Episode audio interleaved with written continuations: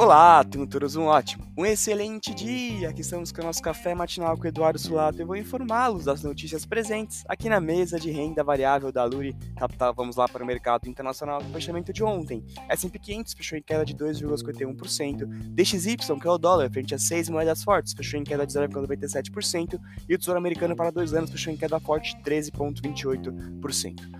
Bolsas internacionais fecharam em queda forte no pregão de ontem devido à falência de dois bancos americanos, causando grande volatilidade nos mercados no dia de ontem. Indicadores do mercado internacional para o dia de hoje, CPI dos Estados Unidos às 9h30 da manhã, OPEP sem horário definido e produção industrial da China às 11 horas da noite. Mercado doméstico também com o fechamento de ontem, o Ibovespa fechou em queda de 0,48%, o dólar futuro fechou em alta de 0,66% e o DI fechou em queda de 1,34%. A Bolsa do México fechou em queda no pregão de ontem, seguindo o pessimismo de mercados internacionais e pela mudança repentina na conjuntura econômica, pressionando a Selic para baixo. No radar doméstico, manter muita atenção nas informações vindas de Brasília e as instabilidades políticas recentes. Este foi o Café Matinal com a mesa de renda variável da Lura Capital. Tenham todos ótimos negócios.